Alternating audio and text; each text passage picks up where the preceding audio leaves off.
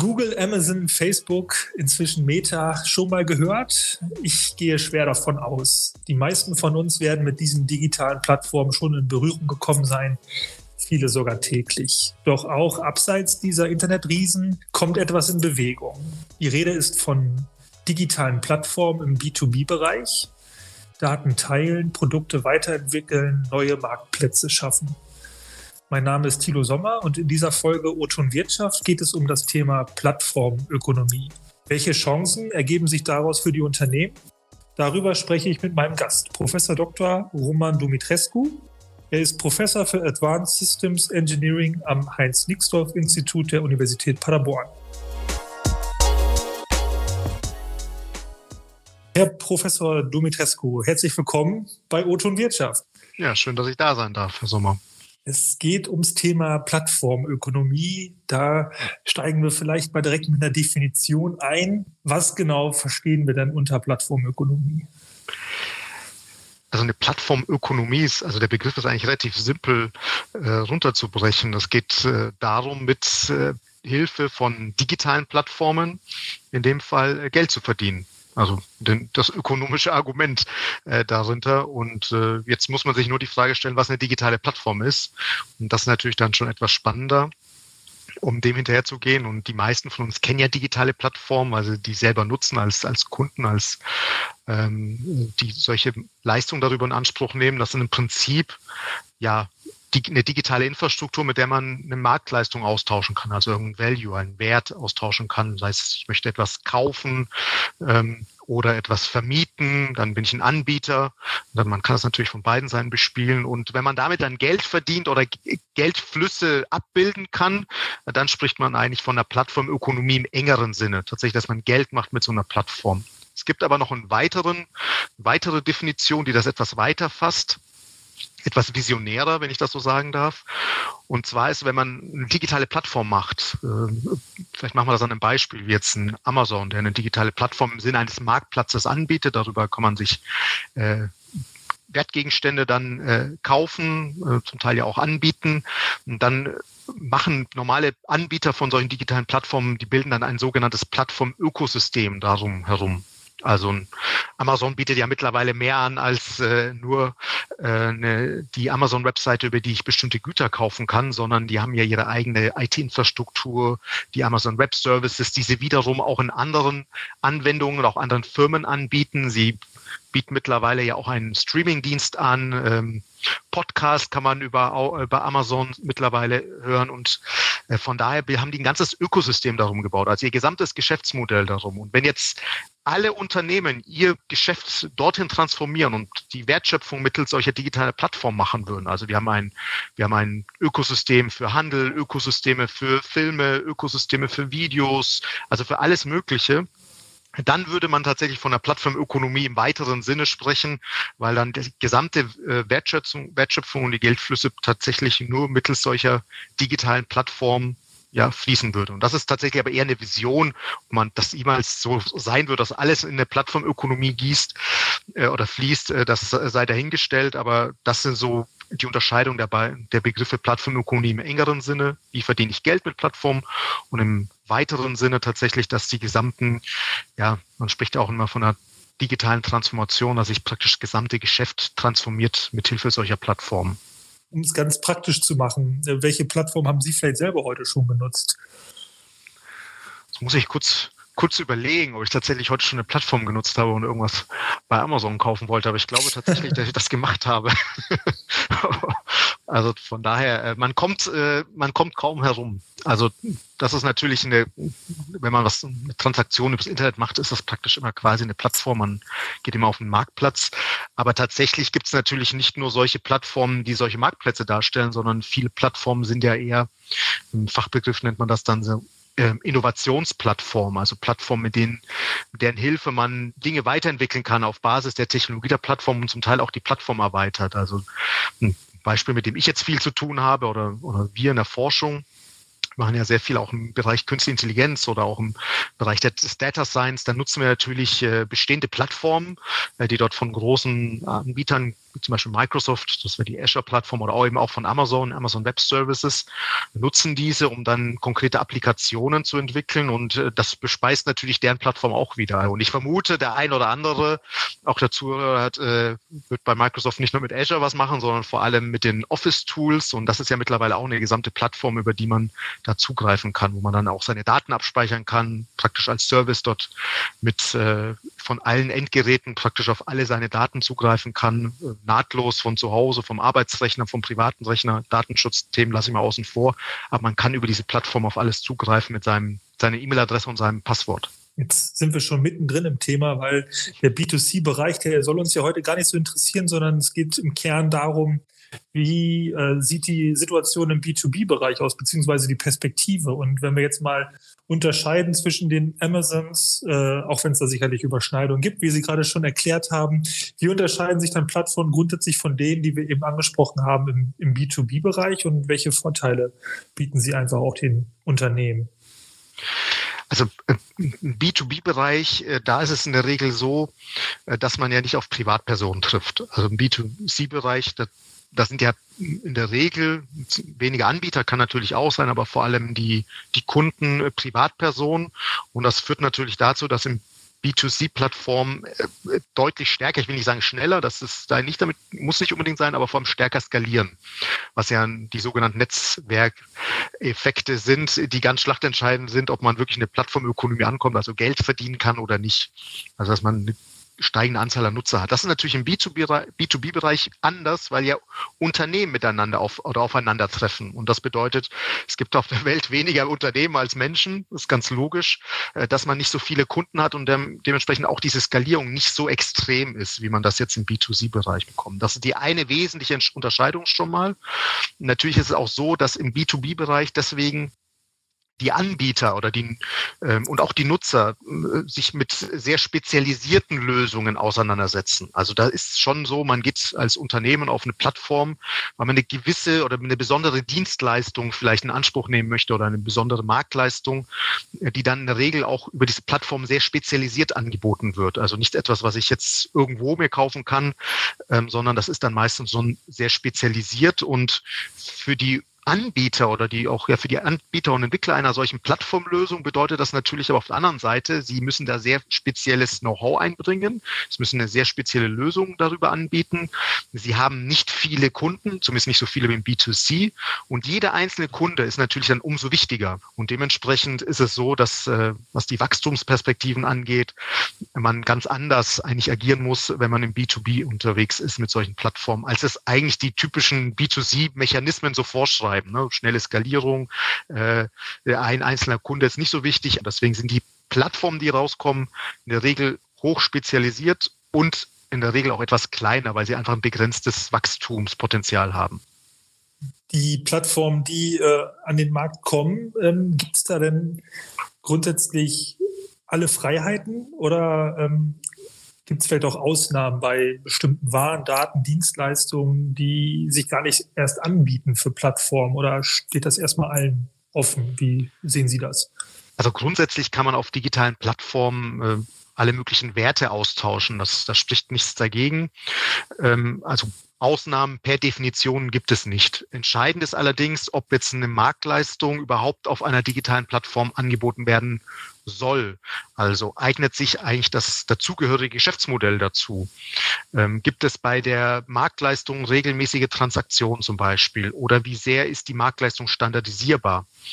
Ähm, Beispiel, ein Fahrdienst, gibt es ja, die Plattformanbieter über Uber, das jetzt nicht unbedingt ähm, die äh, aktuell so erfolgreich ist, aber grundsätzlich von der von dem Aufbau der Plattform ist das eine Dienstleistung oder ein, eine Marktleistung, die angeboten wird, die standardisierbar, so ein Fahrdienst. Und man hat natürlich eine regelmäßige und viele kleine Transaktionen. Das heißt, es skaliert darüber und lässt sich gut standardisieren und abbilden.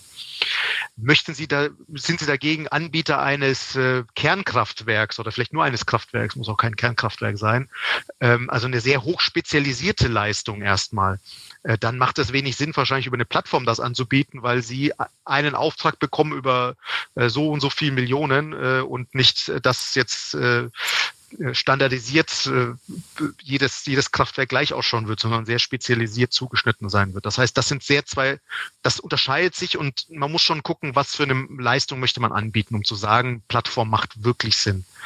Allerdings meine persönliche Meinung ist, dass jedes Unternehmen wirklich mit dem Klammerbeutel gepudert wäre, wenn es sich Gedanken machen würde und mal durchspielen würde, ob die eigene Marktleistung, die man je heute hat und die man vielleicht auch perspektivisch anbieten könnte und möchte, nicht durch eine Plattform viel besser und viel schneller skalieren könnte als ohne. Das Wort hochspezialisiert ist jetzt schon mehrfach gefallen. Ähm, wenn wir da, können wir daraus Rückschlüsse führen, für wen es denn grundsätzlich sinnvoll sein kann, Plattformbetreiber zu, zu werden? Also welche Voraussetzungen sollte ich da als Unternehmen erfüllen? Da gibt es jetzt nicht die äh, festen Vorgaben. Also es, es ist im Prinzip so, wenn Sie eine Plattform betreiben, also wenn Sie ins Plattformgeschäft einsteigen wollen, müssen Sie ja nicht Plattformbetreiber sein. Also da gibt es ja verschiedenste Möglichkeiten und Rollen. Sie können ja eine Plattform entwickeln, Sie können die Plattform betreiben. Sie können natürlich aber auch sagen, ich möchte eine, auf eine bestehende Plattform beitreten und können damit super erfolgreich fahren. Das ist also ist nicht immer so, dass Sie gleich die Plattform in Ihren Händen halten müssen, weil das ist ja eine Menge Arbeit und vor allem müssen Sie die ja aufbauen. So dass es jetzt eigentlich keine K.O.-Kriterien gibt. Fakt ist aber, der Aufbau und auch dann der Betrieb einer Plattform ist natürlich eine hochanspruchsvolle Aufgabe. Also das passiert nicht so nebenbei und man muss schon ja, sich die Gedanken und zurechtgemacht haben, ist der Markt, den ich bedienen möchte, gut geeignet dafür. Ähm, zum Beispiel ist er ja, ich, ich, ich sag mal, gibt es dort sogenannte Informationsasymmetrien. Also damit ist im Prinzip gemeint, äh, wissen Anbieter und Nachfrager nicht so wirklich voneinander. Also da schaffen sie natürlich mit der Plattform eine gute Leistung. Wenn sie jetzt eine wissen, okay, das sind jetzt prinzipiell Kunden, die möchten etwas und das sind auf der anderen, also Nachfrager, die haben einen Bedarf und wir haben auf der anderen Seite ähm, eine Gruppe von Anbietern, die etwas haben und beide wissen voneinander nicht wirklich was. Also ich habe eine Lösung, also kenne jemanden, der hat eine Lösung, weiß aber nicht für wen und der andere hat ein Problem, weiß aber nicht, wer ihm die Lösung bietet. Äh, das ist eine Informationsasymmetrie in so einem Themen, in so einem, in so einem Spannungsfeld funktionieren Plattformen relativ gut, weil sie ja aufklären, mehr oder weniger die Vertriebsplattform auch darüber darstellen und ähm, die Verbindungen zwischen diesen beiden Gruppen schließen. Wenn das nicht vorhanden ist, dann ist es zum Beispiel schon mal ein Punkt, wenn man sagen würde, macht vielleicht nicht so viel Sinn. Aber jetzt an einem Beispiel das auszumachen, wäre auch zu kurz gegriffen. Man muss sich da schon ein bisschen intensiver mit beschäftigen. Aber es gibt schon mal ein Gefühl dafür, für was man, welche Fragen, mit welchen Fragen man sich beschäftigen muss. Sie haben es eben schon zum Teil angesprochen. Welche Partner brauche ich, ähm, um erfolgreich zu sein? Und im nächsten Schritt, was kann ich dann auch als Plattformbetreiber selber dafür tun, um nachhaltig dafür zu sorgen, dass mein Netzwerk wächst? Sie, es gibt verschiedene Rollen und da müssen Sie sich gucken, ob Sie diese Rollen partnern oder selber äh, wahrnehmen. Das, äh, Sie können ja äh, Entwickler sein einer Plattform, Sie können der Besitzer einer Plattform sein und Sie können dann der Betreiber der Plattform sein und können sich dafür zuständig fühlen, dass Sie auch sagen, wir gucken auch, dass wir die Anbieter darüber entwickeln ähm, ähm, und dann eine gewisse Anzahl an Kunden dann gemeinsam dorthin bekommen. Ähm, das gibt, da gibt es jetzt unterschiedliche Wege. Sie können jetzt als vor allem die großen Unternehmen, die haben natürlich die Ressourcen, das zum Teil auch komplett selber aufzubauen. Das ist auf der anderen Seite gut, auf der, anderen, auf der einen Seite ist das gut, auf der anderen Seite ist es aber auch riskant, weil man natürlich da viel investiert und äh, bei Plattformen investiert man am Anfang sehr, sehr viel und zum Teil auch nicht, nicht, nicht, nicht nur über einen kurzen Zeitraum, um dann zu gucken, ob es tatsächlich skaliert. Aber da gibt es gute Beispiele, die eigene große Unternehmen, die eigene Plattformen aufgebaut haben, wie zum Beispiel GE mit ihrer Predex-Plattform. Es gibt aber auch viele Unternehmen, die sagen, wir kaufen bestehende Plattformen. Wir haben das Geld, wir sind liquide, bis, bis wir die Köpfe haben, äh, die sowas dann können ähm, oder dann weiterentwickeln oder auch zum gewissen Thema, kaufen wir lieber strategisch ein. Kleine Startups kaufen wir ein, die dort entweder einen guten, guten Use Case haben oder eben über gewisse ja, Know-how und Techniken äh, ähm, verfügen.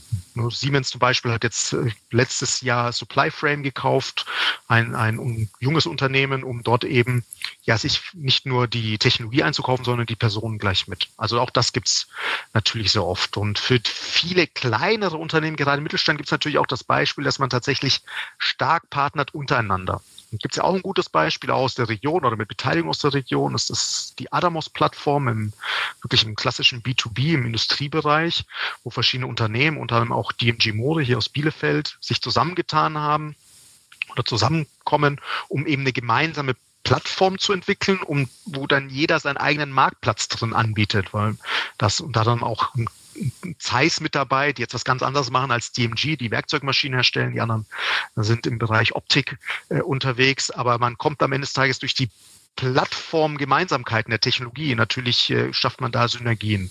Und das ist natürlich auch wichtig, dass man da zusammenkommt. Aber von daher gibt es nicht diesen einen Weg, den man bestreiten muss, sondern muss letztlich vorher, und das ist, glaube ich, sehr, sehr wichtig, sich Gedanken machen, was für eine Art von Plattform möchte ich eigentlich aufbauen und wie wie könnte der Weg dann ausschauen, der für mich als Unternehmen tatsächlich da sinnvoll ist. Und das muss auch nicht unbedingt immer sein, eine eigene Plattform.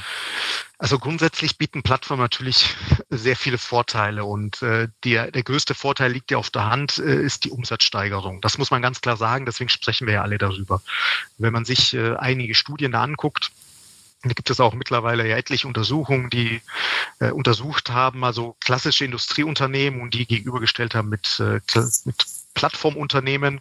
Und dann muss man ganz vereinfacht, also stark vereinfacht kann man daraus hinkommen, dass man mit der, äh, mit der doppelten Anzahl oder mit der halben Anzahl an Plattformunternehmen ähm, doppelten äh, äh, Marktwert eigentlich erzielt. Das ist äh, schon gravierend. Das ist praktisch eigentlich dann für Unternehmen Faktor 4 an Wertsteigerung durch die Plattformunternehmen oder Unternehmen, die mit Plattformen maßgeblich ihr Geschäft machen. Das heißt, das ist ein ganz wesentlicher Grund, der dafür spricht. Ähm, der, der nächste wesentliche Grund ist natürlich, der damit zusammenhängt, ist natürlich der Zugang. Also, dass eine Plattform ermöglicht mir einen einfachen Marktzugang. Wenn ich eine Plattform launche, die weltweit äh, ähm, verfügbar ist oder in, äh, auch in bestimmten Regionen, wo ich sonst nur ein Vertriebsnetz kompliziert äh, aufbauen müsste, äh, dann habe ich natürlich dort äh, schneller, bin schneller beim Kunden vor Ort und habe natürlich dadurch ja eine bessere Nähe und wahrscheinlich auch ein besseres Kundenverständnis, weil ich gewinne ja auch Daten über meine Plattform, über das Verhalten meiner Kunden. Also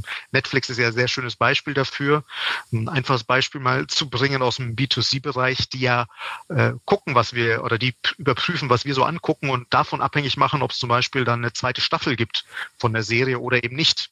Und das heißt, sie gucken tatsächlich sehr stark danach, wie unser Verhalten ist, ähm, welche Serien, was wir da gut nutzen. Und das kann ich natürlich genauso gut auch im B2B-Bereich machen, zum Beispiel bei einer, bei, bei, bei Wartung oder Ersatzteilgeschäft. Dann kann ich natürlich besser verstehen, welche Ersatzteile werden wirklich gebraucht und wann werden sie gebraucht und kann dafür dann ja passgenauer vielleicht auch fertigen und herstellen.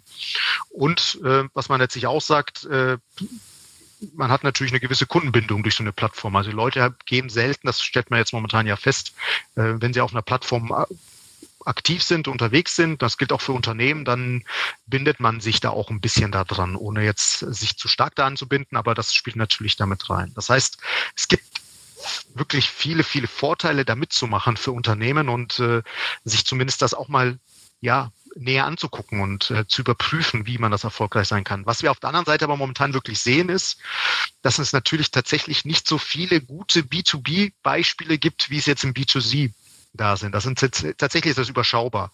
Es sind äh, mittlerweile zwar schon eine steigende Anzahl. BDI hat jetzt, glaube ich, in den letzten drei Jahren festgestellt, dass ungefähr so 80 Prozent, eine Steigerung von 80 Prozent an, an Plattformen, B2B-Plattformen in Deutschland ähm, festzustellen ist.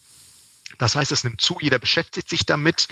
Ähm, und man muss auch dazu sagen, auch das ist positiv, dass tatsächlich, da bin ich auch selber überzeugt, in Deutschland, Europa, aber ich glaube auch in Deutschland speziell, wir im B2B-Bereich ja eigentlich eine gute Voraussetzung dafür haben, da auch erfolgreich zu sein mit Plattformen. Denn was braucht man im B2B-Bereich? Ich habe es ja vorhin gesagt, es muss ja eine spezialisierte Plattform sein mit spezialisiertem Know-how.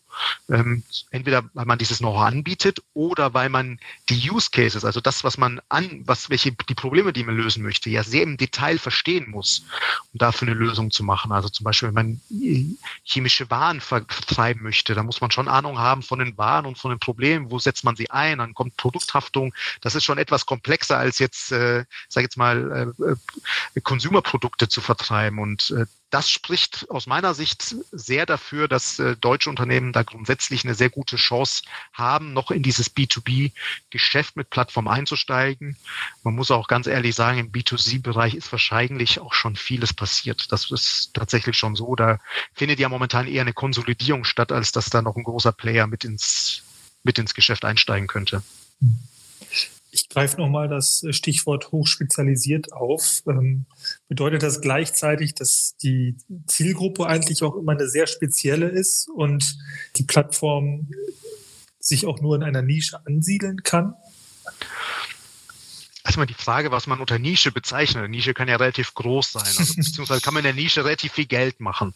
So, und das ist etwas, was ja nicht ungewöhnlich ist. Gerade in Deutschland oder für die mittelständischen Unternehmen, die sind ja, ich will jetzt nicht sagen, alle Nischen unterwegs, das klingt jetzt so despektierlich, aber sie sind hochspezialisierte Unternehmen, die, ich sage immer so schön, der Maschinenanlagenbau zum Beispiel, der ist ja hoch heterogen. Also die machen zwar alle Maschinen und Anlagen, aber der eine macht das für Pharmaindustrie, Verpackungsmaschinen. Dann kann man bei Verpackungsmaschinen auch noch unterscheiden, für was man verpackt. Äh, und äh, der nächste macht eine Lackieranlage.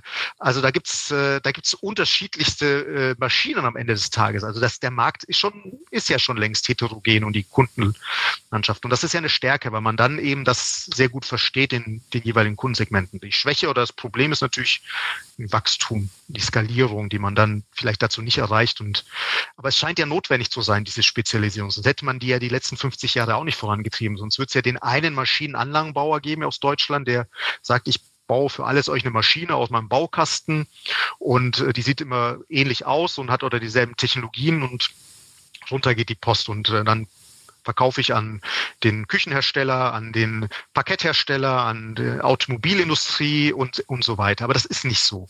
Das ist definitiv nicht so, weil man tatsächlich dieses spezialisierte Know-how des Kundenverständnisses braucht. Und das haben wir, haben die deutschen Maschinenanlagenbauer ja sehr stark. Also sie stellen Maschinen her und ich sage immer so, die könnten sie auch betreiben. Das machen sie meistens nicht, weil sehr viel auch im Exportgeschäft landet. Aber sie haben so viel Know-how, dass sie sie auch betreiben können. Das haben sie sich natürlich angeeignet, weil sie zum einen verstanden, verstehen wollten, wie die Maschinen funktionieren oder im Betrieb dann funktionieren und genutzt werden, um natürlich auch dann das Servicegeschäft im Sinne von klassischen Servicegeschäft, also Wartung, Betriebssetzung, vielleicht auch optimale Einstellungen des, der, der Maschinen, das wurde ja alles mit schon angeboten oder wird mit angeboten. Und da setzen ja Plattformen meiner Meinung nach gerade für diese Unternehmen an, dass ich gerade diese Services skalieren kann, dass ich eine Wartung tatsächlich ähm, vielleicht über eine Service-Wartungsplattform anbiete, wo ich ähm, vielleicht auch Serviceanbieter, die müssen ja nicht alle bei mir in der Firma dann zukünftig angestellt sein, sondern in verschiedenen Orten, wo ich die Maschine hinverkauft habe, ähm, dort eben dann, ich will jetzt nicht sagen Freelancer, aber im Prinzip weitere Sub Subcontractor habe, die ich über diese Plattform dann vermitteln kann. Aber ich bleibe immer noch das Gesicht zum Kunden. Und äh, da liegen schon große Chancen, die man dort äh, erschließen könnte. Und dafür muss man aber wirklich diese Hoch, diese Spezialisierung nach wie vor haben. Und wenn sie, wenn man die nicht bräuchte, muss man ehrlicherweise auch sagen, dann hätte ja Amazon, die würden ja schon längst äh, das, dem, dem, auch die Geschäfte des Mittelstands hier aus Deutschland ja schon längst äh, ähm, ja selber machen. Äh, auch wenn sie jetzt versuchen, so ein bisschen in den Industriebereich reinzugehen, ist es doch noch etwas anderes und die Strategie ist ja auch eine andere, wie sie das machen, als dass sie sagen, okay, wir wollen jetzt in Zukunft äh, eine Maschine vertreiben und dazu das über eine Plattform dann betreiben. Das machen sie ja nicht. Die Skalierung ist im B2B-Bereich eine andere als im B2C-Bereich. Darüber haben wir schon gesprochen. Bleiben wir bei den Beispielen Amazon, Google und Co. Ähm, da ist ja die immer gleiche Kritik, dass ja vor allem amerikanische Digitalkonzerne das Internet beherrschen. Besteht so eine Gefahr auch in Anführungsstrichen Gefahr äh, im B2B-Bereich auch, dass da Plattformen eine marktbeherrschende Rolle einnehmen und ja Anschluss, äh, Anschlussfrage daran, ob das dann überhaupt schlecht wäre, wenn es denn so ist. Ja, so Oligopole oder Monopole also wenn es wirklich noch einen Anbieter oder ganz wenige gibt, wird der sehr häufig als Risiko wahrgenommen. Ne, von allen Seiten eigentlich, außer denjenigen, der diese Position hat. Aber der möchte natürlich auch nicht so wahrgenommen werden eigentlich die Befürchtung ist ja eher, dass man, dass die Kunden dann denken oder die Unternehmen jetzt im B2B-Bereich, wir kommen in so ein Vendor-Lock-in. Das heißt, ich bin total abhängig von dem einen und komme da nicht mehr raus. Wenn man ehrlich ist, hat man das aber jetzt ja schon immer. Also es gibt ja schon immer diesen Begriff, dass man nicht eine Single Source haben möchte. Die Einkäufer wissen das. Das heißt, dass man nicht nur ein, eine Bezugsquelle haben möchte, weil man dann davon abhängig ist und kann den Preis gestalten, wie sie möchte. Ähm, so, das ist nichts Neues. Das muss man ganz klar sagen. Und es muss ja auch nicht schlecht sein, weil das natürlich auch ein, wenn man sagt, okay, da hat sich ein, eine Plattform für eine sehr spezialisierte, für ein sehr spezialisiertes Thema umgesetzt, dann und viele nutzen das, dann ist das ja auch ein Qualitätsmerkmal. Also viele nutzen das, dann ist das grundsätzlich wahrscheinlich auch gut. Das kann man so ja auch sehen. Und Dadurch lassen sich zum Beispiel die Kosten auch, also die Transaktionskosten für einen selber als Nutzer wahrscheinlich auch noch weiter reduzieren. Also sind dann wahrscheinlich geringer, als wenn es jetzt sieben Plattformen gibt, die genau das Gleiche anbieten. Und es wird meiner Meinung nach da immer zu einer Konsolidierung kommen, so dass da nicht äh, unendlich viele zu bestimmten Themenstellungen auf dem Markt sind. Ich glaube, dass das in dem Themenbereich, über den wir sprechen, im B2B-Bereich, gerade hier aus, auch wenn ich die Wirtschaft hier in OWL mir angucke, diese Monopolproblematik oder durch, durch jetzt die amerikanischen ähm, B2C-Technologien oder durch die Hyperscaler, also die Anbieter dieser ganzen Technologien, die dahinter sind, sich wenig ergeben wird, weil wir machen uns jetzt auch nicht tagtäglich Gedanken, äh, ob ich jetzt mit Microsoft Office oder Word äh, nutze und damit was schreibe. Das heißt, wir haben ja schon längst Technologien, äh, auch wenn die für uns ja absolut als selbstverständlich gesehen werden, die wir immer wieder nutzen. Das heißt, ich glaube nicht, äh, dass äh, diese Unternehmen sich wirklich so hoch spezialisiert reindenken wollen, diese Problemstellung, die die deutsche Industrie an vielen Stellen löst, sondern tatsächlich eher an die schnelle Skalierung im Sinne eines B2Cs glauben. Dafür natürlich die Technologie auch gut vorantreiben. Und das ist auch nicht schlimm, weil ich glaube, dass man auch Technologie dort nutzen kann und nutzen sollte und nicht die Welt dann neu erfinden muss. Und daran partizipieren ja am Ende des Tages ja alle. Und man sieht das ja auch. Also Amazon Web Services ist ja ein super Beispiel. Microsoft Azure auch ein Technologie, sind alles Technology Stacks, die angeboten werden, die ich als Unternehmen nutzen kann, um selber Services, eine eigene Plattform anzubieten, darüber, die ich dann auf diese Technologie aufbaue. Und da habe ich natürlich ein Amazon, Microsoft mit dabei und bin irgendwo auch abhängig davon. Aber wenn Microsoft morgen hier Outlook einstellt, dann wird es auch schwierig mit E-Mails schreiben für einen Großteil der Wirtschaft. Also da gibt es äh, auch Beziehungen, denen muss man auch irgendwo wahrscheinlich vertrauen und wir sollten uns eher Gedanken machen, äh, bevor wir so 15 Mal noch zehn Jahre lang im Kreis drehen, wie wir jetzt äh, Microsoft neu erfinden oder Apple oder Amazon, sollten wir uns eher Gedanken machen, wie wir die Technologien, die am Markt sind, nutzen können, um mit unseren Stärken erfolgreich zu bleiben. Das führt mich zum nächsten Punkt. Ähm, ein, ein Thema, wo äh, viele immer sehr hellhörig werden, weil ja es auch oft negativ behaftet ist. Es äh, soll um Datenaustausch gehen. Datenökonomie und Plattformökonomie, äh, das Zusammenspiel. Welche Bedeutung hat der Datenaustausch für die Plattformökonomie? Und vielleicht können Sie es auch einmal anhand eines Beispiels skizzieren, ähm, wie durch den Datenaustausch auch wirklich Prozesse oder Produkte optimiert werden könnten. Ja. Also das ist natürlich kaum zu trennen voneinander aus meiner Sicht. Gerade im B2B-Bereich wird man Plattformen immer nur aufbauen oder macht das vor allem Sinn, wenn man auch an Daten rankommt.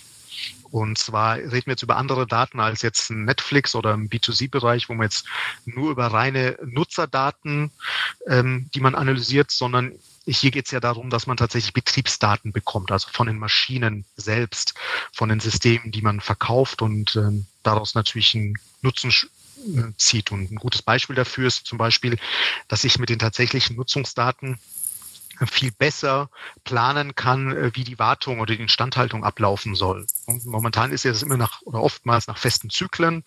Ähm, besser ist natürlich nach dem tatsächlichen Bedarf. Wie, wie ist die Maschine, wie lief die Maschine tatsächlich, wie stark wurde sie beansprucht und wann macht es Sinn, denn tatsächlich auch rechtzeitig ähm, eine, Wartung, eine Wartung anzustoßen muss die Wartung immer so ablaufen, dass ich jemanden vor Ort schicke oder kann ich tatsächlich so eine Servicewartung auch digital durchführen, im Sinne von, dass ich eine Anleitung bereitstelle und sage, so öffne mal die Maschine, hier musst du das und das machen. Und äh, nach einer halben Stunde oder zwei Stunden per, ähm, äh, per Remote-Zuschaltung ähm, ist die Sache auch wieder erledigt. Ähm, das sind natürlich Sachen, die gehen nur, wenn man auch Zugriff auf die Daten hat. Und äh, da glaube ich, steigt die Bereitschaft mittlerweile sehr hoch oder sehr stark. Ähm, ich glaube, vor zehn Jahren hatten wir mal die ersten Projekte, wo wir äh, Produktionsdaten von verschiedenen Produktionsstätten zusammenführen wollten, um diese dann zu optimieren und dann wieder zurückzuspielen. Da hat natürlich jeder gesagt, nee, mit meinen Daten kann nicht irgendein anderer, das könnte ja ein Konkurrent sein, äh, der dann äh, die Optimierung durchläuft. Aber ich glaube, mittlerweile haben alle verstanden, dass der Druck doch relativ groß ist und dass das eine, dass diese Services, die angeboten werden, auch so gemacht werden, dass die Daten schon vertraulich behandelt werden. Es geht ja auch nicht darum, dass man Daten einzelner ja, Kunden äh, missbrauchen möchte, dann, dann geht es tatsächlich ja in dem Fall überhaupt nicht. Das ist bei B2C-Plattformen ja ganz anders. Ja, wenn man, das ist da schon, da sieht das schon viel anders aus. Man hat einen Facebook-Account und schon kriegt man auch Werbung für das und das. Das ist äh, sicherlich nicht der Punkt, sondern es geht darum, dass die die Anbieter von der Anwendung einfach viel mehr lernen wollen. Und das können sie jetzt durch diese Datenanbindung viel, viel besser. Und das haben sie vorher auch schon gemacht, bloß vorher war halt der Servicetechniker dort und hat dann gemerkt, okay, so und so die Maschine betrieben, das ist nicht so gut, das war jetzt zu stark, das war zu wenig und hat das dann in Zettel geschrieben und einen Zettel dann per Post oder per E-Mail oder beim nächsten Besuch im Headquarter dann abgegeben. So, und diesen, diese Komplexität kann man ja verkürzen, ohne dass eigentlich was viel anders geworden ist, als dass es vorher ist. Und technologisch ist das nun mal alles möglich. Wir können an alle Maschinen genügend, genügend Sensoren ansetzen, um an Daten ranzukommen. Wir müssen natürlich verstehen, wie wir Daten interpretieren, wie wir mit Daten umgehen. Und das ist natürlich etwas, wo aber ja technologisch sich ja auch einiges tut. Also der Datenaustausch nimmt zu. Ähm, auf der anderen Seite wird der Ruf nach mehr Datensicherheit äh, lauter. Mhm. Ist das oder bleibt das aus Ihrer Sicht ein Widerspruch in sich oder wird das zusammenpassen, vielleicht auch dann, äh, indem man bereit ist, da Kompromisse einzugehen? Also ich würde noch einen äh, Punkt ergänzen. Das Projekt Gaia X Dahinter verbirgt sich ja eine europäische Dateninfrastruktur. Ähm, ob das Lösungen sein können, um diese Probleme dann auch ja in Zukunft in den Griff zu bekommen.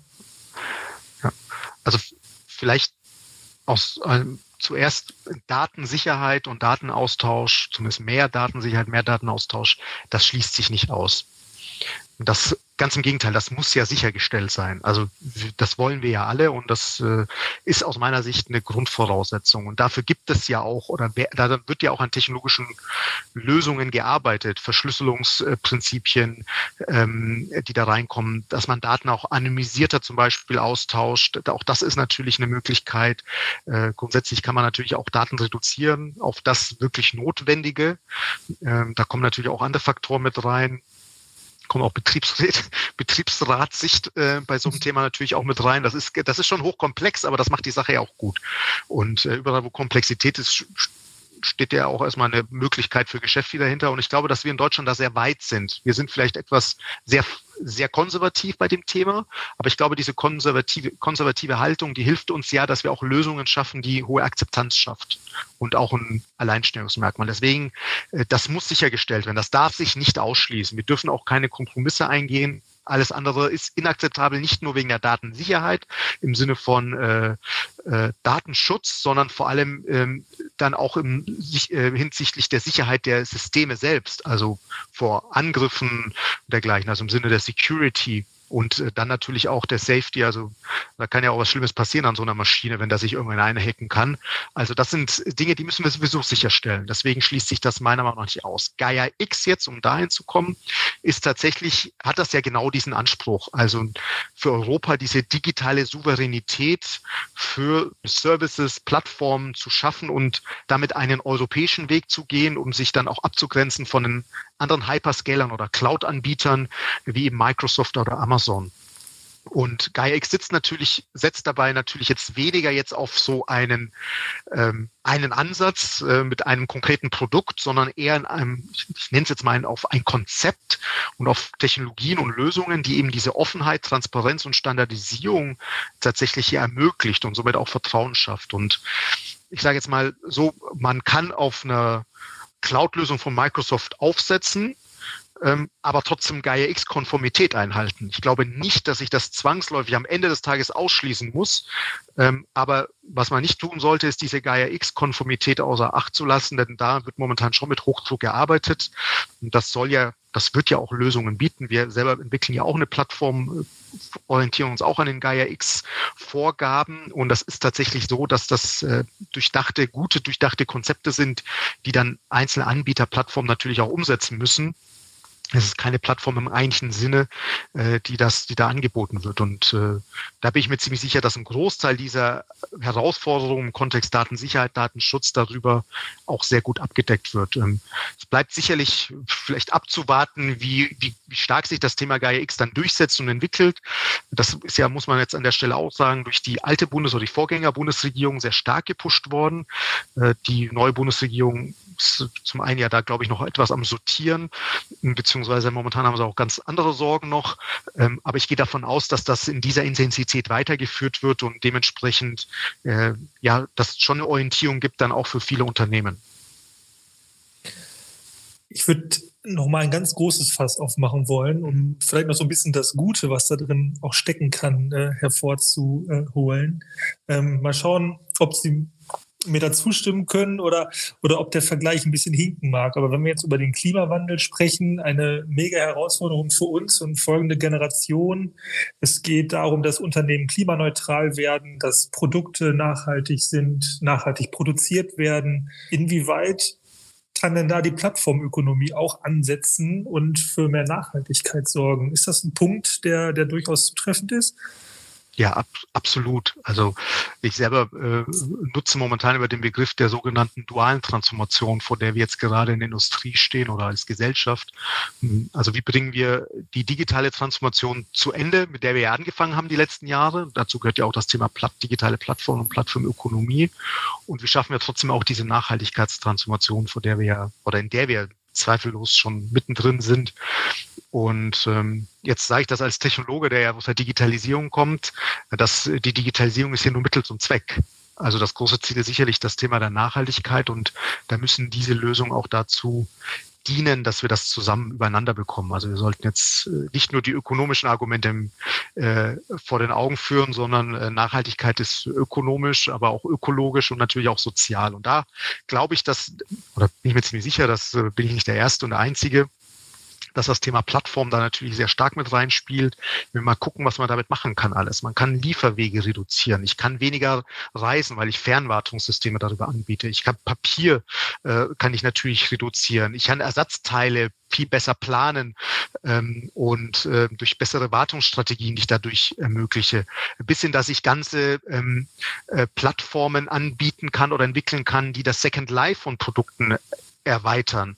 Weil oftmals sind die Altprodukte nicht schlecht oder gar kaputt, sondern sie können erstens repariert werden und zweitens kann jemand anders sie noch nutzen. Aber so eine, und da bieten Plattformen ja genau die Möglichkeit, dass man die wieder, ne, wie ich schon sagte, das Angebot und Bedarf, diese Informationssymmetrie, von der ich sprach, ein sehr fachlicher Begriff, aber dass man das zusammenbekommt, weil das ist natürlich ein sehr spannendes Thema. Wir haben ja momentan auch diesen großen ähm, ähm, äh, diesen großen Bedarf an Elektroniken. Es wird ja unglaublich viel aussortiert momentan noch. Auch das kann ich zurückführen. CO2-Fingerabdrücke äh, festhalten, mal wirklich wissen darunter. Auch das geht über Plattformen, über solche Lösungen natürlich viel, viel besser. Und da bin ich einfach felsenfest überzeugt, die Dinge müssen wir zusammenbekommen. Das machen wir auch in der Region, bei It's Ovel ja unter anderem ja auch als das große Thema, was uns die nächsten fünf bis zehn Jahre bewegen wird.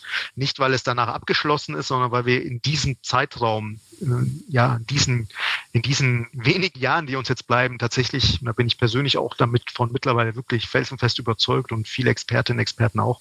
Jetzt haben wir noch Stellhebel. Und äh, irgendwann werden wir diese Stellhebel nicht mehr so haben. Und jetzt können wir das Ganze doch positiv und konstruktiv nach vorne gestalten. Es ist schon spät. Und ich glaube, das ist auch gut so, dass wir da jetzt den Fokus drauf haben und dass wir das hinbekommen. Aber ich könnte jetzt da unendlich lange sprechen über die Potenziale, die es hinterher geben. Allein wenn ich als Produktentwickler besser verstehe, weil ich mein Produkt, äh, die Daten davon bekomme, sie ähm, äh, über die Nutzungsdaten, dann kann ich äh, verschiedene Strategien fahren. Ich kann natürlich ein neues, besseres Produkt, vielleicht auch ein effizienteres, ein ökologisch besseres Produkt entwickeln, aber ich kann natürlich auch das bestehende Produkt über eine Plattform updaten, neuen Service anbieten, was äh, zum Beispiel eine Waschmaschine effizienter laufen lässt und weniger Strom verbraucht, ähm, weil zum Beispiel ich einen neuen Technologiesprung bei mir im Unternehmen habe. All diese Dinge sind denkbar und die müssen kommen und die werden auch kommen. In unserem Fokus liegen natürlich immer die Unternehmen aus Ostwestfalen. Wenn wir einmal da auf die Situation schauen. Also ich habe äh, eine Zahl gefunden. Laut Jahresgutachten des Sachverständigenrates nutzen aktuell rund ein Fünftel der kleinen und mittleren Unternehmen im verarbeitenden Gewerbe digitale B2B-Plattformen. Ähm, ist das auch ungefähr so die Größenordnung hier in Ostwestfalen? Äh, wissen Sie, wie da die Situation zurzeit aussieht? Also wir haben es tatsächlich nicht einzeln erhoben. Man muss natürlich dazu sagen, ähm, die tatsächliche Anwendung einer Plattformlösung, äh, die ist manchmal ja gar nicht so ersichtlich, auch nach außen nicht. Also, dass man das sofort sieht, da, da wird jetzt eine Plattform aufgebaut für dergleichen. Im B2B-Geschäft, da da ist man ja zum Teil außen vor erstmal. Ähm, das heißt, äh, ich stimme Ihnen da auf der einen Seite zu. Also es ist nicht so, dass wir bei allen Unternehmen auch nicht ein OWL sehen. Die machen da total viel und haben schon alle den Einstieg ins Plattform, äh, Plattformgeschäft getätigt. Sie müssen sie vielleicht aber auch nicht alle. Ähm, und da gibt es aber auf alle Fälle Luft nach oben. Das kann man auch ganz klar sagen. Und deswegen ist mir das ja auch so wichtig, dass wir sagen, es sollte sich jeder dazu Gedanken machen. Und Gedanken machen heißt auch tatsächlich, sich mal eine Strategie für die Plattformökonomie zu überlegen, ob sie tatsächlich für mein Unternehmen Relevanz hat oder nicht, diese Ökonomie, diese Neuform der Ökonomie. Und wir haben ja selber auch hier in OWL ja Lösungen entwickelt. Wir haben ein eigenes Projekt gehabt, das ist Digi Bus, Abkürzung für Digital Business.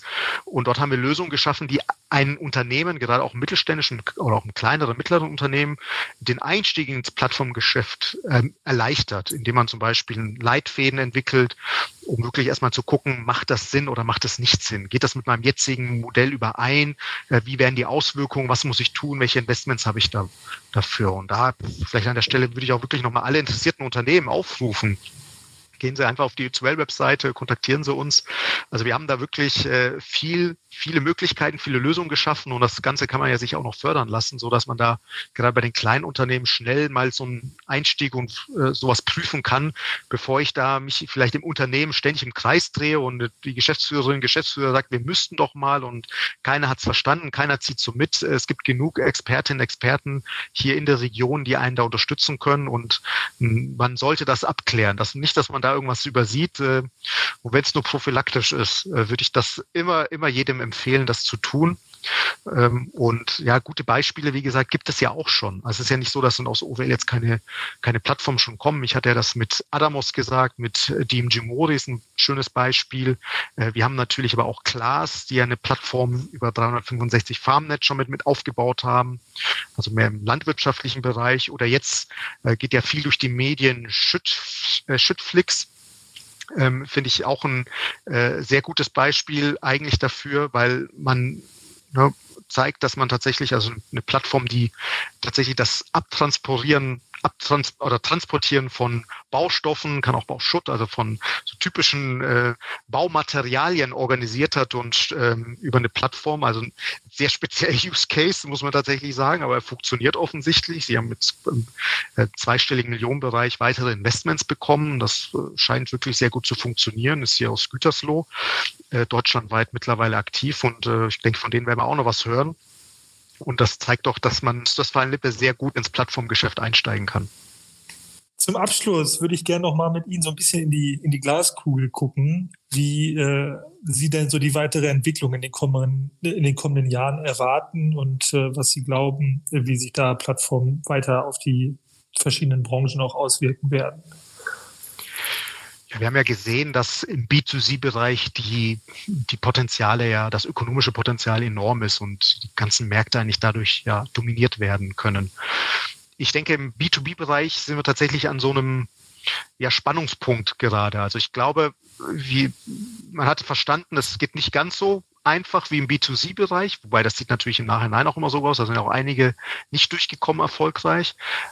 Aber man hat festgestellt, dass da, dass das schon anders ablaufen würde. Man hat die Mechanismen verstanden. Ich glaube, viele haben jetzt auch die, die Lösung. Es gibt gute Beispiele. Ich glaube, das ist auch mal ganz wichtig. Und das Schöne im B2B-Bereich, das ist meine persönliche Meinung auch, dass das, da ist einfach genug Platz. Also da ist es nicht, dass es auf diese Konsolidierung, es wird nur drei äh, Plattformen auf drei Plattformen hinauslaufen, sondern es werden wirklich äh, hunderte Plattformen am Ende des Tages werden, so dass man auch sagen kann, jeder könnte eine Plattform machen. Ob das macht natürlich wahrscheinlich dann auch keinen Sinn, aber ähm, das Feld ist sehr heterogen und das ist auch gut so. Und äh, von daher glaube ich, dass uns da noch einiges davor bevorsteht. Und ich persönlich glaube, dass tatsächlich Deutschland da mit seinem großen Anwendungswissen, was es hat, und da kommen wir wieder zum Thema Daten. Das halte ich eigentlich für das Spannendere und Wichtigere, dass man seine weiß, was für Daten welche Daten habe ich Zugriff, welche Daten kann ich erheben und welchen, mit welchen Daten kann ich auch was machen. Und die Plattform selber nur als Werkzeug dazu zu nutzen. Davon bin ich felsenfest überzeugt, das ist der Weg, den fast alle gehen müssen. Ob es die eigene Plattform eines Tages ist, ob man sich zusammentut, ob man eine andere Plattform nutzt, das ist vielleicht dann gar nicht so schlachtentscheidend, solange man sich nicht in so eine Abhängigkeitssituation am Ende des Tages hinein begibt. Aber da sehe ich beim B2B etwas weniger die Gefahr.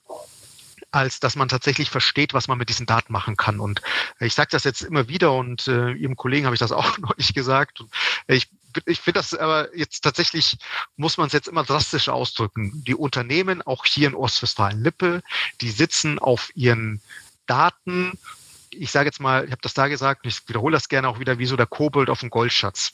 Also er macht eigentlich nichts damit, weiß aber, dass es irgendwas wert ist, ähm, aber muss jetzt das Ganze doch tatsächlich mal versuchen, wirklich umzusetzen und damit auch was, was zu machen und nicht nur zu bewachen, sondern tatsächlich auch ins Geschäft zu überführen. Da muss man auch Mut haben und äh, die Beispiele, die mutig sind, äh, die zeigen ja, dass es funktioniert und dass auch ein Under Spirit durchgeht und dass ein, äh, ja, ich sage jetzt mal, ein mittelständisches Unternehmen aus OWL in keinster Weise jetzt einem Startup aus dem Silicon Valley nachstehen muss. Also das äh, vom Spirit her, von den, von den Leuten her, von der Art und Weise, ich glaube, wir können da wahnsinnig viel zusammenbekommen, super erfahrene Personen, die wir haben in den Unternehmen. Wir haben super Erfahrungen im Anwendungswissen. Wir kennen das Geschäft, wir kennen die bestehenden Märkte sehr, sehr gut.